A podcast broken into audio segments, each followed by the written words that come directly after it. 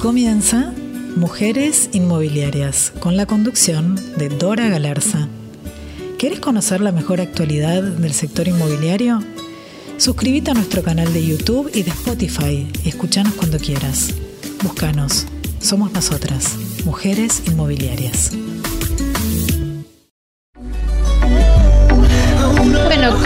Continuamos con este segundo bloque y también tenemos visitas, oh, visitas de super lujo.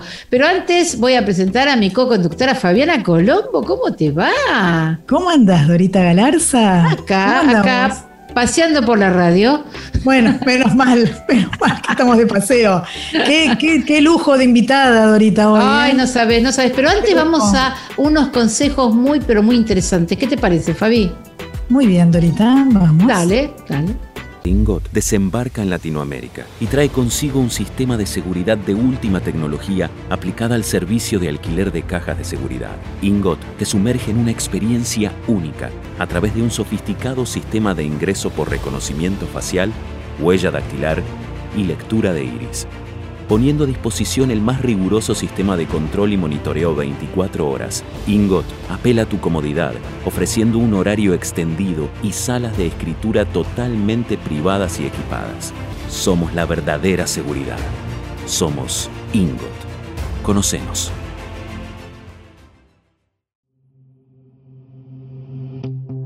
Seguros Mansilla te ofrece la verdadera tranquilidad para vos y tu patrimonio son especialistas en seguros para consorcios, de caución de alquileres y de caución en general. Si quieres conocer más sobre Seguros Mansilla, búscalos en redes sociales o llamando al 11 6548 7622. 11 6548 7622. Seguros Mansilla es la medida de tu seguro, la medida de tu tranquilidad. Bueno, y ahora sí, ahora vamos a presentar a la invitada de super lujo. Es más, nos pedían que viniera, ¿no es cierto? Así que presentala, presentala. Hay muy pocas especialistas, como Silvina Peiré, que es abogada especialista en Derecho Inmobiliario, esta especialidad tan particular que eligió ella. Así que, bueno, hoy vamos con un montón de preguntas de que siempre estamos en duda los martilleros.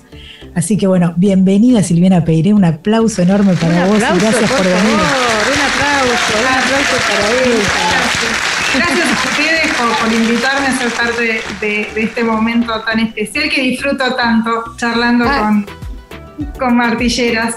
Qué bueno, qué bueno, qué bueno, genial, genial, genial. Bueno. Bueno, vamos a abrir el juego de las preguntas porque la gente está a la expectativa y quiere saber, quiere saber mucho, quiere saber sobre todo de sucesiones. ¿Qué me contás de sucesiones, Silvina?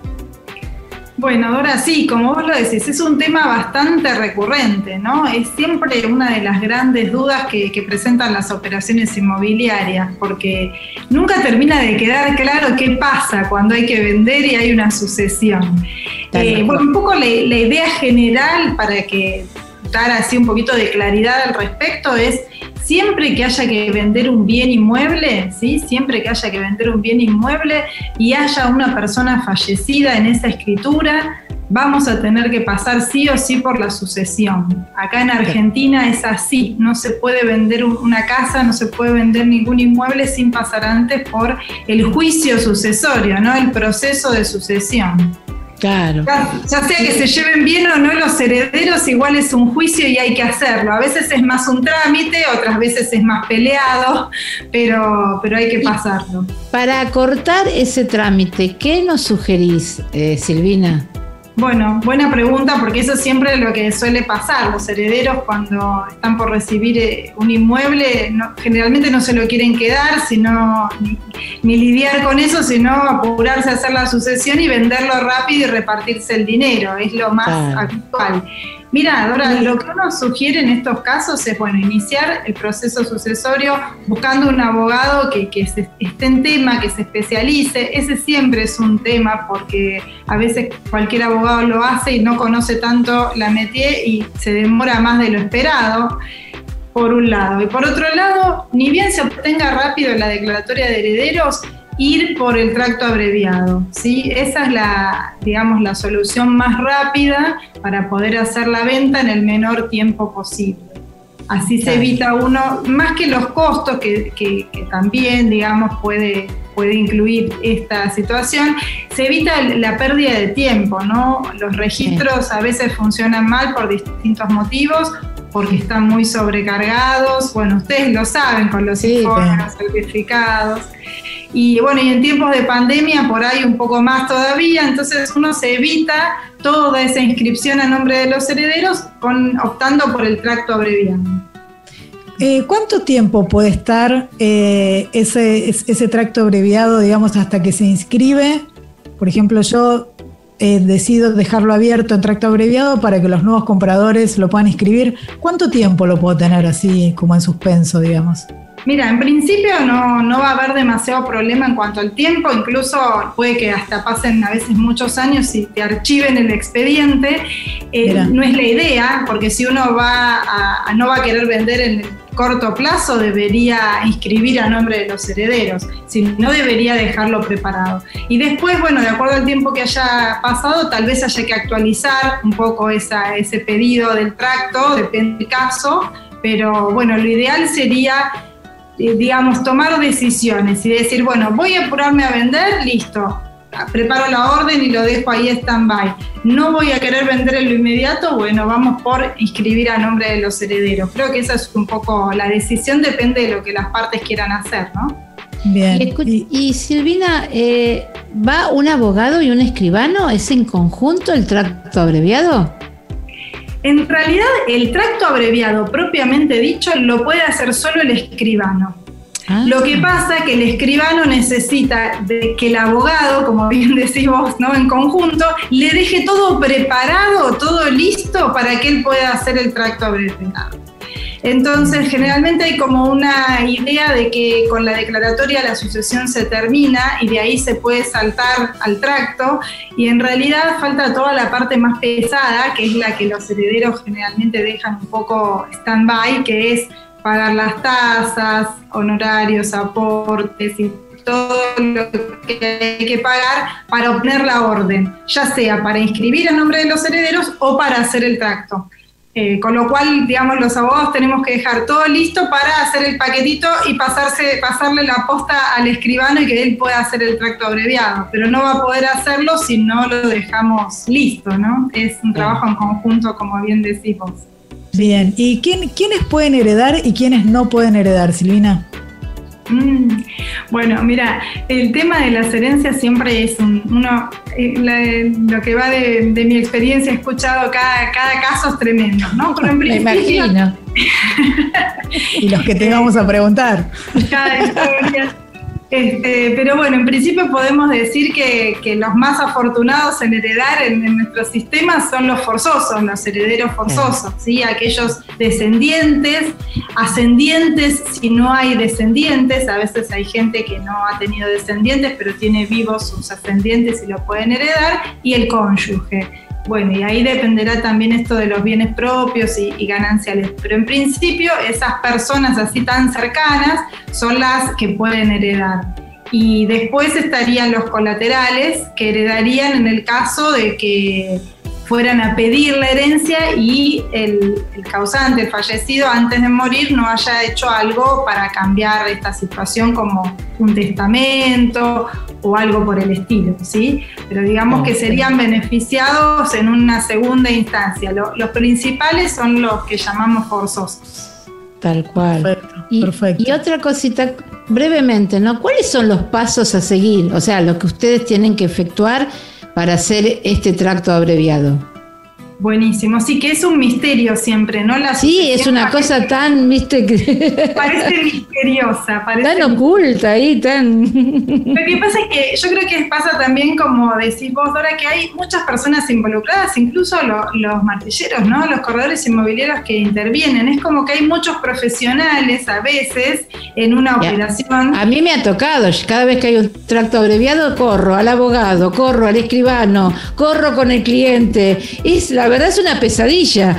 Tal cual, tal cual. Creo que somos muchos profesionales juntos que al final terminamos haciendo a veces un poco de lío, ¿no? Si, en realidad, si uno por ahí pega buena onda y todos los profesionales este, colaboran, debería ser más sencillo. Ni hablar que en medio el cliente que no entiende nada. Y a veces también el contador, porque por ahí hay un tema de ya está, y somos todos, sí, somos. Estamos todos, poner los fideos que estamos todos. sí, como decimos, y, el cliente en el medio que no entiende nada, pobre. En realidad, el trámite en sí, si, siempre digo, si están los herederos, eh, digamos, de acuerdo y no hay mucho lío, porque ese también es un tema. A veces nos echan la culpa a los abogados que tardamos mucho en hacer una sucesión, pero a veces son muy, muchos herederos y están todos muy peleados, cada uno va con su abogado y ahí es bastante difícil, ¿no? Claro. Pero digamos que en una sucesión tranquila, tradicional, para vender una casa, que están todos de acuerdo, eh, bueno, arrancan primero, arrancamos los abogados haciendo la presentación de la partida de función y todas las partidas de, los herederos, de quienes dicen ser herederos. El juzgado ahí empieza a verificar algunas cosas como para quedarse tranquilo, ordena publicar edictos, averigua si no hay otras sucesiones iniciadas, ¿no? Si no hubo alguien que fue, porque no se puede iniciar más de una sucesión por fallecido. y ahí averigua también, Silvina, si hay testamento también averiguan Exactamente. Y una vez que verificaron eso, viene la famosa publicación de dictos, que ahí estamos en 30 días a la espera de que aparezca algún acreedor de la sucesión. Igual nos preguntamos hoy, ¿alguien leerá los edictos todavía? yo creo, claro, esa es como la pregunta del millón, ¿quién lee eso? Pero vos sabés que los abogados. No, no, pero hablamos de los herederos, pero Sabes que estaba pensando así como el, no sé, voy a poner como un caso como muy extremo, ¿no? Entonces pensaba, pensaba, digo, Maradona. Vamos a suponer que mañana le paso algo a Maradona, se abre la sucesión, aparece Dalma, Yanina, Dieguito Armando, Dieguito Solo. Bueno, hacemos declaratoria de herederos, todo. Aparece de repente un hijo cubano, que parece uno nuevo. ¿Cuánto tiempo tiene ese hijo cubano para reclamar esa herencia? Qué caso que pusiste. Claro, sí, te quería, ir como al extremo, claro. Tal cual, es como el caso, viste, para, no realizarte, el leading case. El tema es que debe ser un trabajo bárbaro, porque me imagino yo lidiar con todos los hijos de Diego debe ser tremendo. Pero bueno, sí, lo que planteas, a ver, por ahí no digo un Maradona, pero puede que haya algún caso de esto. De hecho, ha habido, viste, con algún famoso también, no tantos hijos como Maradona pero sí, en realidad lo que importa es que sean hijos de él. Mientras puedan probar que son hijos de él, van a tener derecho a heredar. Respecto a esta pregunta que vos haces, a partir de la reforma del Código Civil y Comercial en 2015, se estableció un plazo para aceptar la herencia de 10 años. Ah. Con lo cual, yo siempre les digo a los, a los martilleros cuando están con el tema de las declaratorias y me preguntan, bueno, ¿y qué pasa si aparece uno? Yo digo, bueno, acá hay que trabajar eh, conciso y hay que apurarse y trabajar bien. Es decir, los herederos son los que dicen la declaratoria, de herederos que son, ¿no? Ni uno más ni uno menos. La declaratoria nombra tales, bueno, vos con esos avanzás en la venta. Y apurate antes que aparezca algún otro porque te graba todo. Eh, con humor. Pero sí, digamos que, Fabi, siguiendo tu, tu pregunta, sí, obviamente que pueden presentarse en un caso como el de Maradona, seguro, olvídate que van a no creo que sean solo los reconocidos, ¿no? ¿Cuánto, tiempo tiene eso?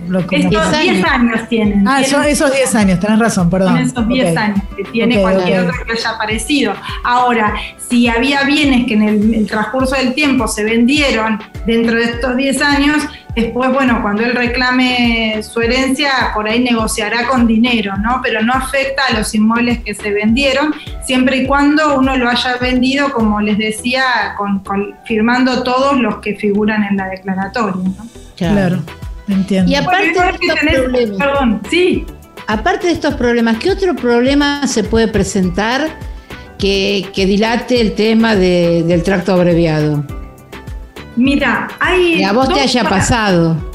Para mí hay dos o tres temas que son importantes. Que haya un menor, ah. que esto a veces pasa, que viste en una, en una sucesión quedó algún menor, algún hijo menor que recibe parte de la herencia y cuando querés vender tenés que pedir autorización al juez, que consulta con el asesor de menores y eso suele demorar un poco las ventas. ¿sí? Porque los tiempos judiciales no son los tiempos nuestros. Eh, no.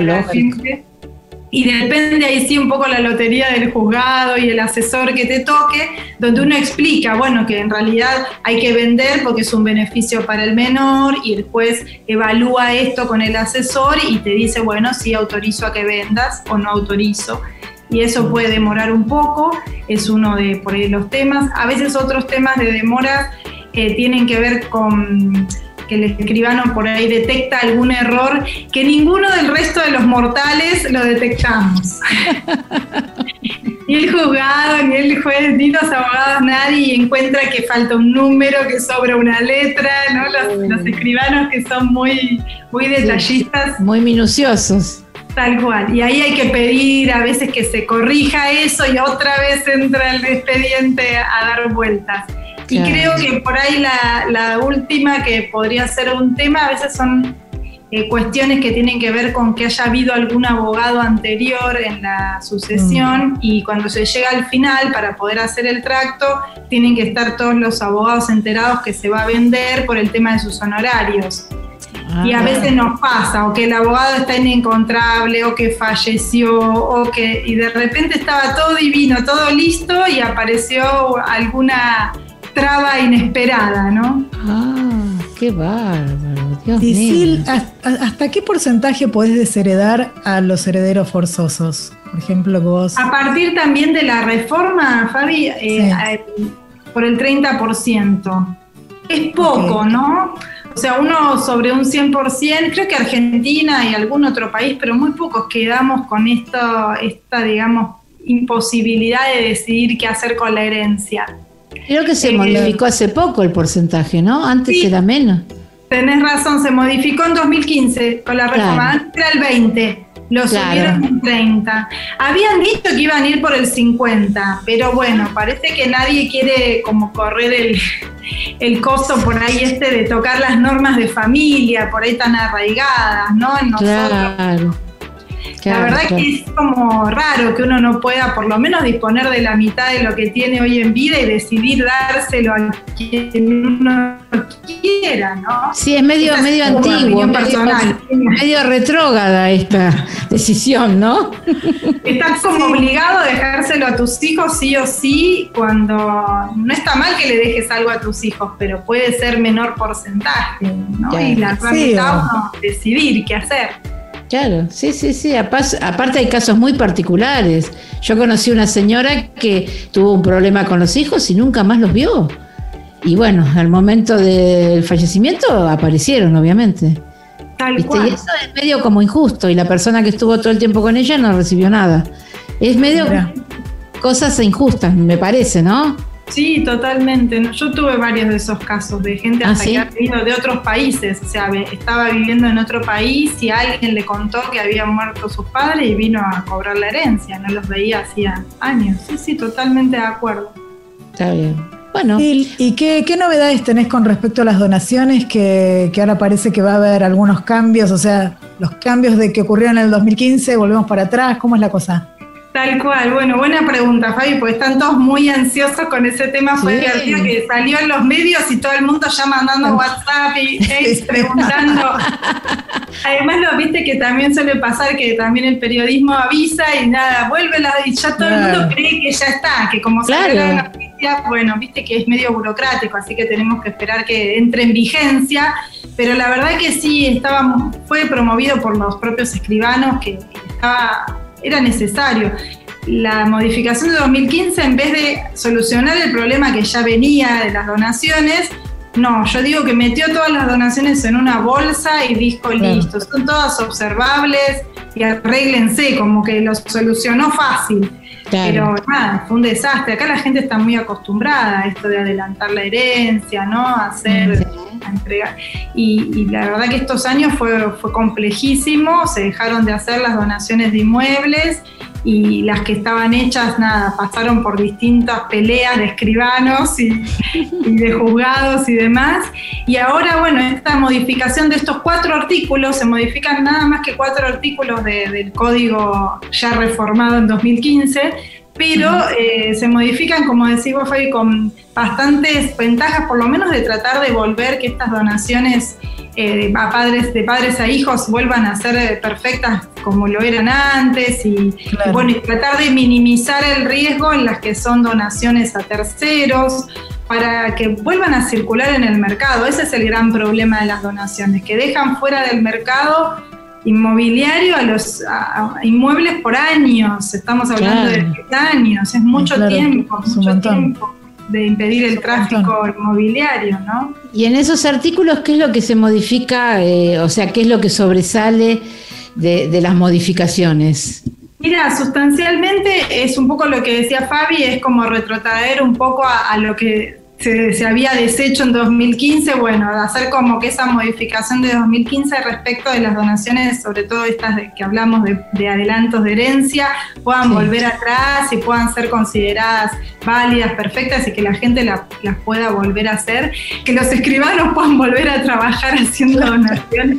Claro, claro. Y sí, era, sí, sí, era una, algo, una fuente de trabajo que se había quedado complicada aunque vimos algunas donaciones que son las que están ahora ahí bollando, que no termina de quedar muy claro qué va a pasar con esas que sí se hicieron entre 2015 y cuando entre en vigencia esta, esta reforma, porque quedan ahí como en, una, en un gris. Y bueno, y respecto de las de donaciones a terceros, que siempre fueron inoficiosas, observables y complejas, se establecen criterios para tratar de, de que la mayoría sean lo más, digamos, eh, perfectas posible, de que queden muy poquitas este, donaciones que no sean perfectas, que sean inoficiosas, ¿no? que sean observables. Se va por tratar de, recuperar esos títulos de la mejor manera posible con el menor impacto ¿no? posible. Claro, claro. ¿Qué, pasa, por ejemplo, Sil, si una persona no tiene herederos y le quiere dejar todas las propiedades a Dorita, por ejemplo? Ay, ¿dónde está esa persona? Ya va a llegar, ya va a llegar, es cuestión de tiempo. Entonces, eh, no, hay, no hay herederos en este momento, ahora donde sabemos que todo va a volver para atrás, pero hoy por hoy todavía estamos con la ley vigente. Tal cual. ¿Qué, qué le aconsejarías a esa persona? Mira, Fabi, es lo que le venimos aconsejando todos estos años a partir del 2015 que, se complicó mucho con las donaciones, que es recurrir al testamento, ¿no? Ah. Siempre hay dudas con las donaciones y los testamentos, porque los clientes hablan de donación en vida, ¿no? Y en realidad es redundante, porque la donación es en vida y, el testamento es para después de la muerte. Es decir, que yo te dono hoy, ya hoy te estoy trasladando todos mis bienes y si yo hago un testamento a tu favor, hay que esperar a que me muera para que ese testamento surta efecto. Entonces ahí está un poco la, la diferencia, ¿no? En que uno es para que ya lo empiecen a disfrutar ahora, aun cuando el donante vive, y el otro es para que se empiece a disfrutar a partir de que el, testador fallezca. La verdad que igual es una buena opción. Obviamente que lo que plantea Fabi sería mucho mejor poder recurrir a, a, la donación en aquellos casos que quiera ser inmediato, pero el testamento es muy usado por la gente que no tiene herederos forzosos y tal vez quiere, como decía Dora antes, beneficiar a alguien que, lo cuidó o alguien que, algún lugar, que alguna entidad con la que colabora, ¿no? Hay, hay a veces este, personas que están solas y dicen, bueno, antes que se lo quede el Estado porque no tengo heredero lo testo a un testamento a favor de alguna fundación o de alguien que o de alguien que querés. Sí, sí, y eso, que vos decís que se lo deja al Estado es cuando ya la persona no hizo nada, no, no, no. Claro. Testamento, no hizo nada y el Estado lo absorbe. Claro, porque imagínate que si es lo que se llama herencia vacante, si yo no tengo a nadie, a nadie, a nadie, que hay mucha gente que, queda sola, ¿no? Porque va perdiendo a, cualquier familiar y, vínculo y queda sola y no decide hacer nada, bueno, cuando esa persona fallece, nadie va a reclamar su herencia y el Estado tiene esa potestad de poder reclamar esa herencia vacante y quedársela. Entonces siempre le decimos a, los clientes, ¿no? Eh, la verdad que uno debería pensar en eso y por lo menos favorecer a alguien que sabes que le va a venir bien y que lo va a disfrutar a partir de que vos no estés, ¿no? Claro. Y volviendo al caso Maradona. Ay, ella Hoy estás obsesionada. Hay como muchos hijos ahí, por eso me interesa. Él puede, por ejemplo, decir que le va a donar solo a Dalma y a Yanina y a los otros no. ¿Lo puede hacer? Y no, es todo un tema. En este, en este contexto actual, con la vieja ley, no podría porque hace un título observable y los otros además van a salir a atacarlo terriblemente. Este, lo que se busca, bueno, es eso, es que no, no favorecer, ¿no? De ninguna manera a uno sobre otro. Salvo por eso que habían consultado, que es ese 30% disponible que uno puede decidir. Eh, ahí podría mejorar alguno de sus herederos, pero solo por ese ah, O sea, podría mejorarlos, inclusive alguno de ellos. Podría, mejorarlos, tal cual. Con ese 30% puede decidir hacer lo que quiera, o dárselo a otro o mejorar a un forzoso. Genial. Silvina, estuviste genial. La verdad, nos diste cátedra, nos diste cátedra. Pero bueno, el tiempo ya se fue, el tiempo ya se fue y nosotros nos tenemos que ir. Vamos, te vamos a volver, como siempre, como Te vamos a volver a invitar porque la verdad es un placer estar con vos y escucharte. Muy bien, ¿Eh? Muchas gracias a ustedes por la invitación. Bueno, Silvina, muchas gracias. Muchísimas gracias. Y a ustedes, mujeres inmobiliarias, y a vos, Fabiana, nos vemos el miércoles que viene. Pero por supuesto, Dorita. Chau, chau.